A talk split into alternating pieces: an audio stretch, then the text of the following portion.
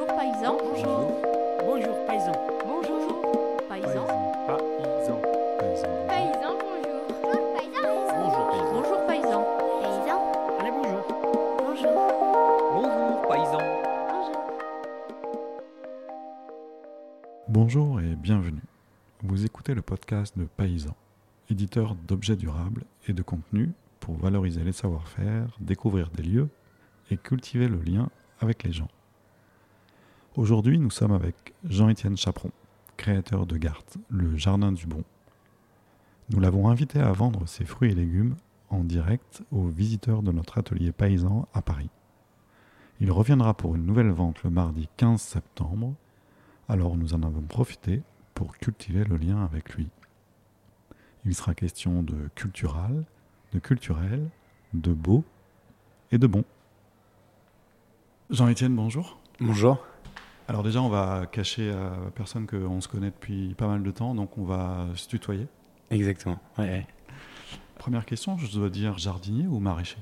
C'est vrai que le côté jardin, Gart, l'étymologie de mon, du nom que j'ai choisi, ça vient du, du vieux français. Donc euh, c'est c'est des légumes potagers, des légumes qu'on a sélectionnés, qu'on a mis à l'intérieur d'un d'un d'un parc, d'un jardin donc, pour euh, en prendre soin, pour les protéger, pour euh, les chouchouter. Et, euh, et c'est vrai que c'est cool du coup de se faire appeler jardinier parce que il y a toute cette connotation. Moi c'est jardinier, moi j'aime bien. ouais. Tu peux nous rappeler où est ton, ton, ton jardin? Euh, moi, je suis dans l'Apuisaye. Ça, c'est une région. Euh, c'est pas une région officielle, c'est une région euh, dite géographique. C'est le sud du Loiret, au 50 km au sud de Montargis. Et euh, ouais, mais c'est vraiment plus, euh, plus affilié à l'Apuisaye, quoi. Parce que tu as des territoires vallonnés, c'est bocageux, tu as beaucoup de bois. Et euh, moi, j'aime bien ça. ça c'est, je trouve que c'est cool de, d'inscrire dans un écrin de verdure euh, que je veux faire, quoi, tout simplement. Et ce que tu veux faire, tu l'as démarré, euh, ce jardin, tu l'as démarré il y a quoi, deux, deux- deux ans. Tu peux nous dire comment est arrivé le projet? J'étais dans une cuisine et on travaillait beaucoup les légumes. Et, euh, et à un moment donné, je me suis plus senti légitime d'accepter les, euh, les félicitations, les compliments, parce que je me suis dit, euh, c'est pas moi qui ai fait ça à 100%. euh, c'est pas, évidemment, c'est moi qui ai appris des techniques, c'est moi qui ai transformé, c'est moi qui ai, qui amélioré, créé ce plat ou juste participé à créer ce plat. Mais par contre, le réel, réel trésor, il vient de la terre, il vient du jardin. Et je me souviens d'une tomate que j'apporte et que je dessert. Et quand la personne me dit euh, vous féliciterez, bah, bravo, à, bravo à vous, bravo, bravo au chef, euh, bravo au cuisinier. Et je me dis mais non, mais en fait, euh, il faut que j'appelle le maraîcher et je lui dise voilà, bravo à toi. Et donc du coup, c'est venu comme ça, tout simplement. Je me suis dit bah on va continuer la quête du goût, la quête des saveurs, la quête des arômes. Et on va aller plus loin, non plus seulement dans l'assiette, mais dans le champ, dans la planche, dans le sol. Et puis après, bah, j'ai mis le doigt dans quelque chose qui me passionne et, et j'en suis trop, trop content quoi. C'est un jardin en permaculture. Les fondamentaux de la permaculture, c'est quoi? Est-ce que tu peux nous faire un petit, un, petit rappel et nous expliquer comment tu te positionnes toi par rapport à ça? Oh, je vais être jugé. La je vais être jugé parce que je les connais pas par cœur. Euh, la permaculture, c'est une boîte à outils qui nous permet de d'aggrader notre notre biotope, notre entour- notre entourage, notre environnement. Donc de dire que je fais un jardin en permaculture, c'est vrai parce que j'utilise les principes permaculturels qui sont au nombre de 12 si je ne m'abuse, je, confonds toujours avec 15 mais il me semble que c'est 12 et une éthique. Donc partager équitablement, euh, guérir la terre, nourrir les hommes. Ça, c'est vraiment important d'avoir ça dans la tête. C'est la boîte à outils qui permet, par exemple, quand on parle des associations de culture, euh, c'est parce qu'il y a un des principes permaculturels qui dit il vaut mieux unir plutôt que dissocier. Et donc, du coup, on s'est dit bah, on va pas faire de la monoculture, des grands champs ou des grandes, des grandes planches entières avec que des poireaux. On va plutôt se dire bah, tiens, on va pouvoir mélanger le poireau avec la fraise parce que bah, ils s'entendent bien et puis parce que l'un aime l'autre, l'un agrade l'autre, l'un peut-être même soigne l'autre. Et du coup, ouais, donc la permaculture, ça, ça a été un an et demi de ma vie. Et ça est toujours, c'est toujours. Donc c'est les fondamentaux de mon jardin. C'est la base du truc. Et puis, euh, en fait, cette année, j'ai, j'ai continué euh, avec une, une formation en agro-environnement. Et, et donc voilà, on fait évoluer les choses. Le- la permaculture reste toujours là. Et elle guide, euh, elle guide mes pas, j'ai, j'ai envie de dire. Ça fait un peu spirituel et gourou, mais c'est vrai. Tu as dit permaculture, c'est guérir la terre? Guérir la terre, ouais. Vraiment guérir la terre. En fait, sans être. Moi, il n'y a pas de jugement dans tout ce que je fais. Je ne fais pas la guerre à qui que ce soit. Mais il faut reconnaître quand même que nos techniques cu- culturales, elles sont parfois obsolètes et souvent, pour pas dire tout le temps, euh, à l'encontre des principes naturels de base, à savoir euh, couvrir un sol, euh, enrichir son sol en carbone. Enfin, il y a plein de trucs. On, on va pas trop rentrer dans les détails, mais bref, il, faut comprendre que imiter la nature, c'est une logique, c'est une logique simple, c'est une logique évidente qui, de laquelle on s'est détaché pour faire euh, la- l'agriculture moderne. On en avait besoin. Bon, ouais, c'est pareil. J'ai dit, je veux pas juger, on va pas incriminer qui que ce soit. Donc, en tout cas, c'est important de, de dire que la terre a besoin d'être guérie. La terre a besoin de nous. La terre a besoin qu'on s'en soucie, qu'on s'en inquiète. Euh, et d'autant plus que c'est logique parce que quand on cherche à faire un légume qui a du goût, on cherche à faire pousser un légume qui est vivant dans une terre qui est vivante et donc faire jaillir la vie dans un fruit qu'on va déguster après, c'est ça tombe sous le sens quoi. Donc on s'intéresse à la terre, ouais. Tu as dit technique culturelle. Est-ce qu'on pourrait dire aussi technique culturelle? Tu es beaucoup dans la pédagogie. Grave, Euh, il faut qu'on il faut qu'on change de qu'on change de culture, mais dans les deux sens du terme. grave. Euh, la technique culturelle, euh, moi je pense que moi on m'a appris des gestes. J'ai appris cinq boulots dans ma vie. C'est le cinquième job. J'espère pas le dernier, mais euh, en tout cas c'est le cinquième. Et donc les gestes sont importants. C'est la culture, c'est ce qu'on a, c'est ce qu'on se transmet, c'est ce qui nous fait être et vivre. Et il faut qu'on se renseigne, il faut qu'on soit tous unis, il faut que, faut qu'on comprenne que euh, bah, il y a des gens qui ont des savoir-faire, euh, il faut qu'on les mette en valeur, il faut que, ouais, la, la culture c'est, c'est pas seulement dans un champ, c'est, c'est un peu, c'est partout quoi. C'est ce que tu fais en fait. Juste à côté de moi, j'ai le livre de Jean-Martin Fortier, Le Jardin maraîcher. Je l'ai parce que tu me l'as prêté il y a quelque temps. Ouais. C'est une source d'inspiration. Euh, Le Jean-Martin Fortier, euh, ouais, ouais, c'est, ouais, une source d'inspiration. Je veux pas le, le, le, le mettre au, au rang de gourou ou de. Il y a rien de doctrinal dans ma vie. Je, j'aime, pas trop ça. Il y a pas une façon de faire, mais c'est vrai que sa façon de faire est très cool.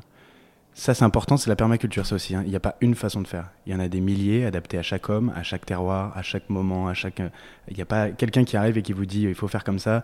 Bah, il- potentiellement, c'est, faux, quoi. Donc là, ouais, Jean-Martin, euh, il, il a une méthode qui est efficace, qui est rentable, et hum, Je ra- rappelle qu'il est au, il est il est au. Québec. Ouais, il a un problème climatique parce que du coup, le, le climat, ils n'ont pas le Gulf Stream pour réchauffer. Euh, donc du coup, ils ont des hivers très rudes. Et lui, il a réussi à faire un, jardin sur un hectare sa femme. Euh, le jardin de la grelinette et à le rendre rentable alors que tout le monde le trouvait fou. Donc euh, j'aime toutes ces facettes de sa personnalité, c'est-à-dire le, gars qui se bat contre les gens qui lui disent euh, non mais tu y arriveras jamais, un hectare, qu'est-ce que tu fais? Comme moi quand je me suis installé, gens ils me disaient mais t'es fou, il y a des cailloux partout, on fait pas ça, on fait pas du maraîchage dans du... J'ai un, sol qui est, qui est limoneux, on fait pas du maraîchage dans un sol limoneux, on fait ça dans du sable, t'es complètement fou. Jean-Martin, il a dit non mais on va essayer, on va y aller, on y va, c'est parti. Il a régularisé des planches, il a plein de principes. euh, c'est pas pas vraiment le plus intéressant ici, mais c'est ce qui est intéressant, c'est de voir que euh, on est capable de faire des choses rentables, on est capable de faire des choses euh, efficaces, beaux, bons et, en adéquation avec ce qu'on a dit avant, c'est-à-dire la nature. Il dit souvent que, contrairement à ce qui se dit, on pourrait nourrir tout le monde avec des jardins en permaculture? Ouais, ouais, ouais, ouais, ça c'est le gros débat. Moi j'ai beaucoup dans mon entourage, on me dit souvent euh, euh, c'est beau, c'est mignon ton truc, mais euh, c'est pas avec ça qu'on va nourrir la planète. Et en fait, on, fait, on fait parler des chiffres, euh, on peut, on peut les faire parler, c'est le propre de la politique, hein, c'est le propre de, de, tout un paquet de gens qui, qui sont très forts dans ce domaine-là. C'est on, peut dire qu'on peut pas nourrir la planète avec, euh, avec des petits maraîchers, on peut dire qu'on peut pas nourrir la planète, qu'on est obligé d'avoir de nos gros systèmes avec, euh, avec de, de la grosse agriculture industrielle euh, qui fait rôter du, du, de, la, vache qui, qui a jamais vu le jour, ou bref, du poulet qui a jamais vu le jour. On peut dire que c'est ça qu'il nous faut, mais en fait, c'est pas vrai, c'est faux. Ce qu'il nous faut, c'est plein de petites unités de production. ce qu'il nous faut, c'est c'est des gens qui consomment en local. C'est tout ça qu'il nous faut. Et, et en, en réalité, quand on regarde les chiffres, on va peut-être pas rentrer dans les détails maintenant tout de suite, mais re-regardez bien les chiffres de, de tout ce qui se produit, de tout ce qui se gâche, euh, de tout ce qu'on produit nous dans nos champs, ce qui est vendu et ce qui est gâché. Et en fait, déjà, si on évite la gâche, déjà, on a résolu un gros problème. Donc, euh, il y a plein. de- on, on peut faire parler les chiffres. Moi, la réalité, c'est, je, je suis d'accord avec ce que tu as dit. On peut clairement nourrir la, la planète avec euh, avec des gens comme nous. Ça, c'est évident. Il n'y a pas de taille maximum pour un, un jardin en permaculture. Sur ton, ton jardin, par exemple, euh, je sais que tu, tu démarres, mais euh, il fait quelle taille et est-ce qu'il y a une taille maximum? Non, il n'y a pas vraiment de taille maximum. Alors si, en fait, euh, si vraiment on, veut prendre tous les principes et dire que euh, on, est en adéquation avec tout ça, euh, on va dire qu'il faut que ce soit à échelle humaine, puisque c'est l'homme qui va travailler et agrader son paysage, donc le sol sur lequel il va travailler. Et ouais, un hectare, c'est déjà, déjà bien pour, pour, un, pour un bonhomme avec une petite bêche, une grelinette et un râteau. Après, chacun fait comme il veut. C'est comme on l'a dit tout à l'heure, il n'y a pas de doctrine, chacun, chacun voit comme. euh, S'il y a des gens qui sont beaucoup plus costauds, et ben, ils peuvent prendre un hectare 5, et s'il y a des gens qui, sont, qui se sentent un peu moins costauds, ils prendront un peu moins d'un hectare. Tu parlais de ton sol euh, très limoneux. euh, Il n'y a pas de mauvais sol? Ah, ça, c'est un proverbe qui existe dans les campagnes. Euh, en tout cas, en Puisay, ça s'entend. Il n'y a, pas de mauvais sol, euh, il n'y a que des mauvais euh, paysans. C'est-à-dire que c'est un peu un c'est un peu. Je pense que c'est un peu vrai quand même. C'est-à-dire que normalement, euh, le, le paysan a cette chance de pouvoir euh, travailler avec un élément qui est gigantesque, qui est immense, qui est euh, magnifique et et on a beaucoup de paysans autour. J'ai beaucoup de paysans autour de moi qui, qui ont beaucoup de connaissances et d'humilité pour pouvoir lire et interagir avec la nature. Et l'eau On a besoin de beaucoup d'eau ou pas? Hmm, ça, ça, ça, ça dépend, ça dépend beaucoup en fait. Je, travaille chez un maraîcher à Toussy. Euh, Enfin, j'ai deux maraîchers à Toussy. Eux, ils sont sur 15 hectares, donc c'est mécanisé. Et ils n'ont pas d'irrigation du tout. Donc, faut reconnaître que euh, la rentabilité est moins, in- enfin, c'est c'est moins. Tu as, moins de, tu, tu moins de légumes euh, en bout de chaîne, mais, mais c'est possible. C'est possible de faire, de faire sans eau. C'est c'est complètement possible. Enfin, tu vois, cet été, moi, j'ai eu 100 moins de 100 mm de précipitation depuis le début du confinement jusqu'à maintenant. Euh, là, on est fin début septembre, donc c'est rien du tout. Et donc, c'est-à-dire que tous les légumes qui ont poussé dans mon jardin, étant donné que j'arrose pas ou peu, euh, ils ont eu que 100 mm en 6 mois, en plus de 6 mois. C'est rien du tout. Tu me disais, euh, il ne pleut pas, donc j'avais très très très peu d'espoir que, que ça sorte, et c'est sorti. Ouais, ouais, ouais. Ouais, c'est-à-dire qu'en fait, tu, à un moment de, je me battais, donc euh, je ramenais des grosses cuves avec un tracteur pour y arroser avec un arrosoir. Donc c'est tous les 4 jours, j'ai fait ça pendant deux semaines. Tous les 4 jours, tous les 3 ou 4 jours, euh, je déchargeais 4 tonnes d'eau avec des arrosoirs. Donc c'est bien parce que ça, ça évite d'aller à la salle pour euh, pousser de la fonte et, donc ça entretient ton corps. Par contre, par contre tu t'abîmes, tu t'uses et tu, tu te bats contre quelque chose, c'est impossible. C'est le pot de fer contre le pot de terre, c'est- pas possible. Quand tu as des températures comme de 40 degrés, euh, ça, se dessèche très rapidement en surface. Donc bref, à un moment donné, je me suis dit, on va faire un peu de lâcher prise, on va regarder ce qui va se passer, non pas par une expérience euh, stupide et ridicule, tu vois, mais juste pour dire, on va laisser faire la nature.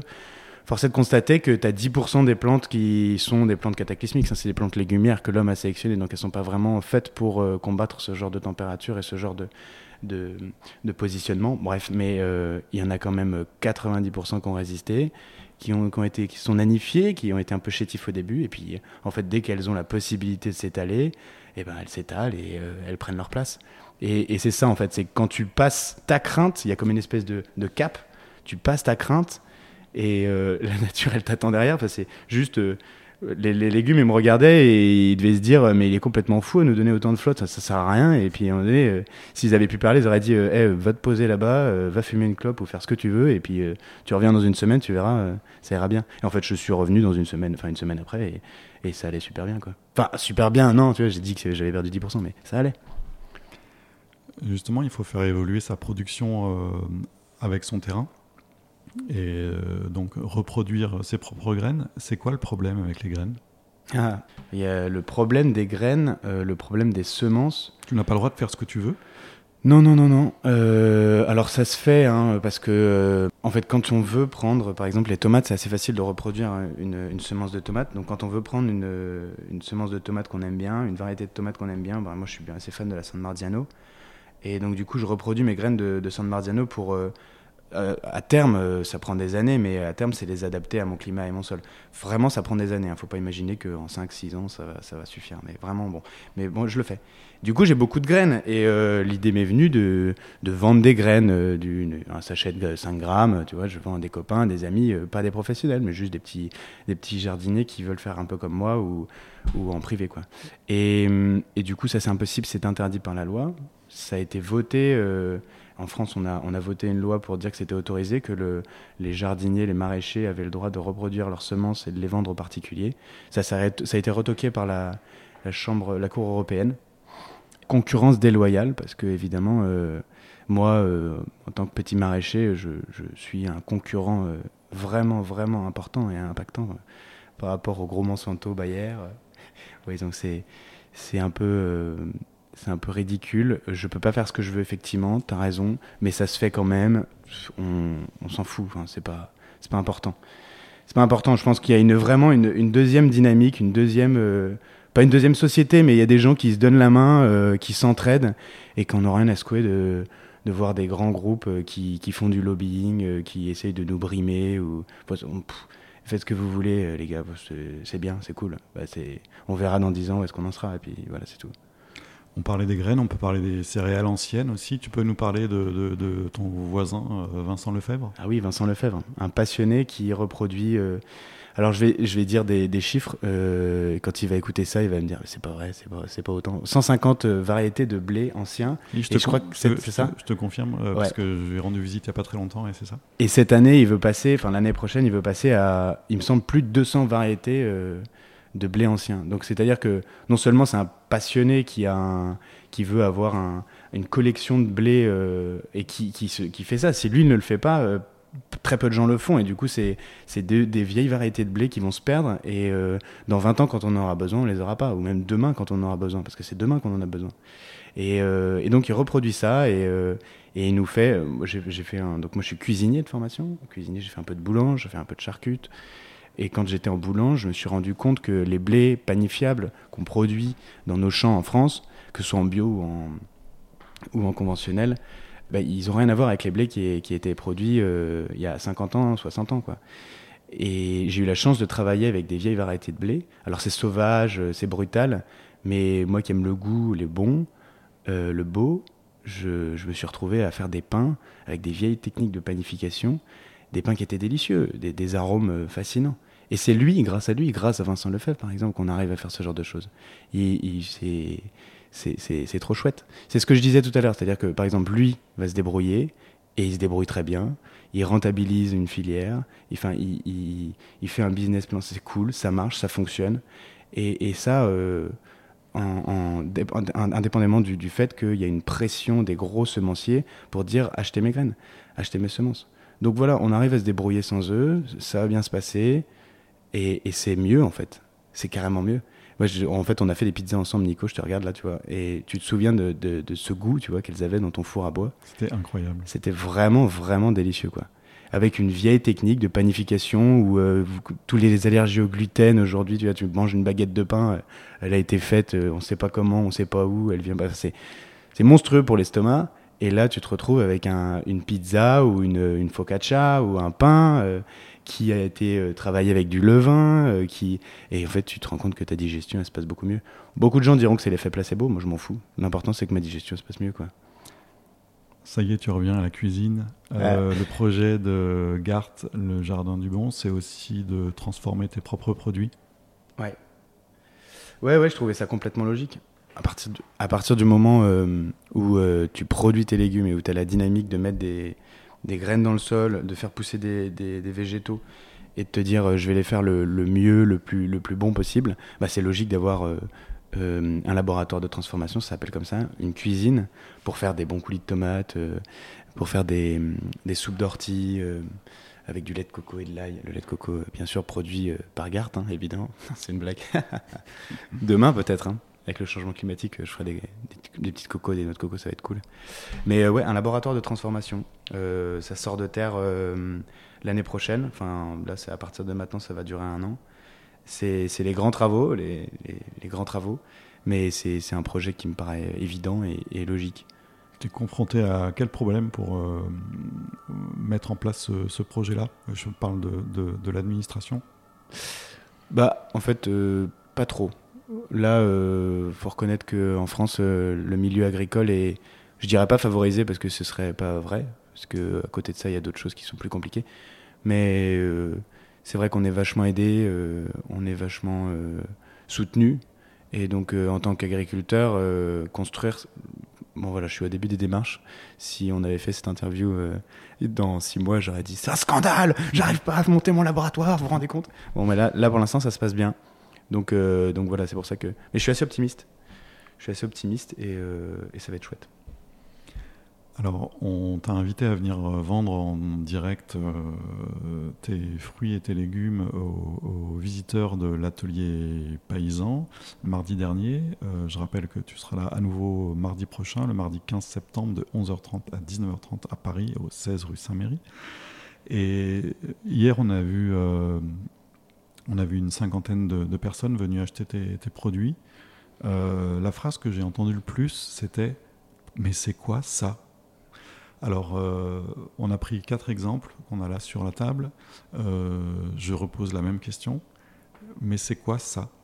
Et qu'est-ce qu'on en fait? Alors euh, là, le premier que j'ai pris, j'en ai pris trois, ouais. Le premier que j'ai pris, c'est une aubergine, la longue taille green. En fait, pour euh, la plupart des, voilà comment j'ai fait de la façon suivante. C'est-à-dire que quand j'ai choisi les semences, les semences que j'allais acheter pour pouvoir euh, faire pousser mes plantes et donc avoir des fruits, enfin ce qu'on appelle des légumes, mais ça s'appelle des fruits là, pour la plupart. euh, j'ai cherché, j'ai lu, j'ai regardé, je me suis inspiré de certains chefs qui existaient dans le monde entier et de ce qu'ils faisaient, de ce qu'ils faisaient, de ce qu'ils cuisinaient et comment je pouvais avoir les semences. Là, je me suis retrouvé, j'ai cherché à avoir la l'aubergine, la meilleure aubergine du monde. Bon, c'est pas vrai, ça n'existe pas la meilleure aubergine du monde. C'est les goûts et les couleurs, c'est chacun, chacun les a. hein. Mais en fait, cette, cette aubergine, elle est verte, euh, elle est originaire de Thaïlande et elle a un goût léger, euh, elle est très parfumée et, bon, bah, elle est belle aussi. hein, tu vois, elle est vert clair. euh, c'est vraiment une belle trouvaille, une belle découverte. Et je trouve ça cool de d'avoir des, des produits qui, qui sortent un peu de l'ordinaire, tant, tant au niveau du goût qu'au niveau de la forme ou, du, ou, enfin, de l'esthétique. quoi. C'est beau, c'est bon, tu vois, tout est logique. Quoi. La, la deuxième, là, c'est un- une tomatille, tomatillo. Ça fait partie de la famille des physalis. On, a souvent l'habitude de, de voir ça chez, chez des pâtissiers. Les pâtissiers, ils mettent une, ce qu'ils appellent l'amour en cage. C'est une espèce de petite bille rouge autour de laquelle il y a une, une jupe. euh, c'est euh, c'est joli, c'est esthétique. Après, en termes de goût, là, c'est vraiment un autre défi. J'avais jamais vu ça.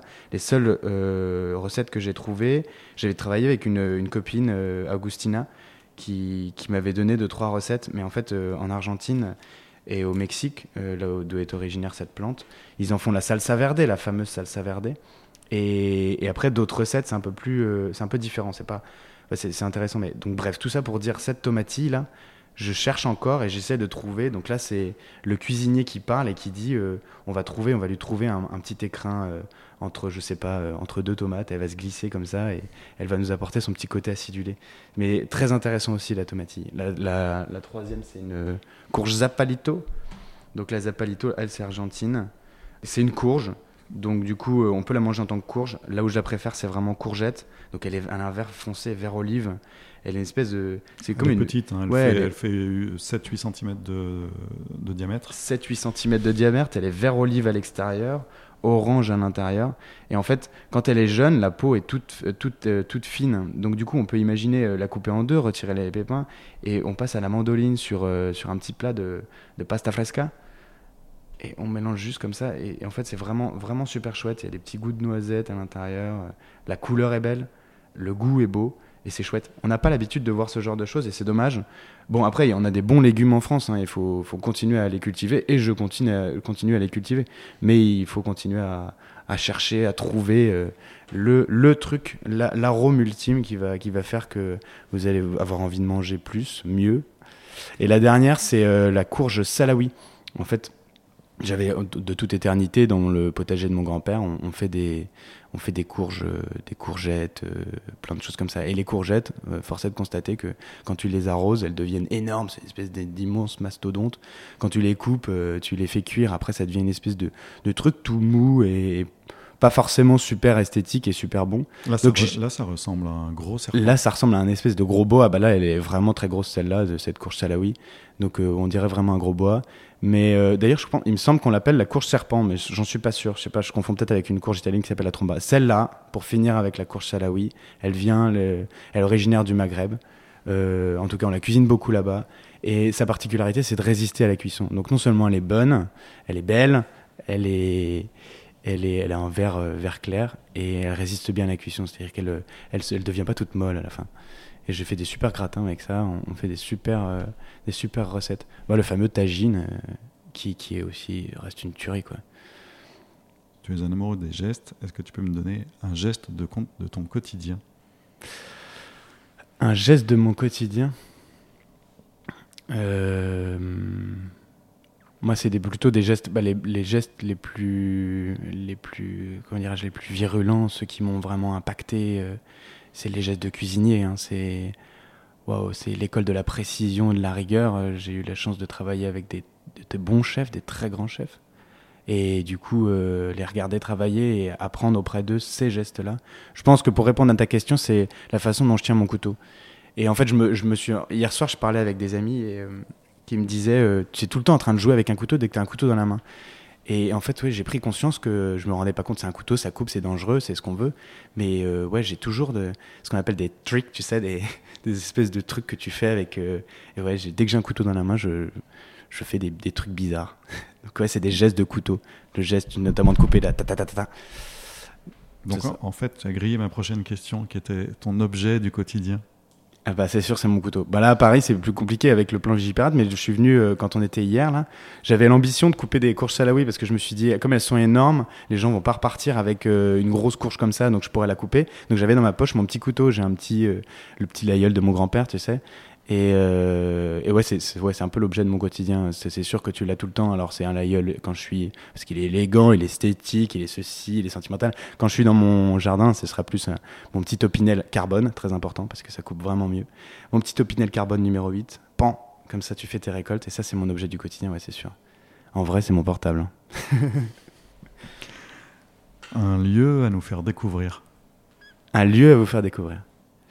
Ah, ou, euh, J'ai pas vraiment de lieu en général. Euh, J'ai juste euh, là quelque chose qui me vient en tête tout de suite. C'est euh, je suis allé dans les Alpes avec mes meilleurs amis il y a y a trois semaines et, c'est vrai que le le gigantisme des Alpes et particulièrement on a fait une soirée au, creux d'une vallée il y avait un, petit lac et on s'est isolé comme ça on a fait un petit feu on s'est retrouvés tous ensemble et l'émotion te surgit, tu sais, quand tu t'es déconnecté, tu captes plus. Donc, euh, mon objet préféré, à savoir le portable, de- devient euh, euh, inefficace.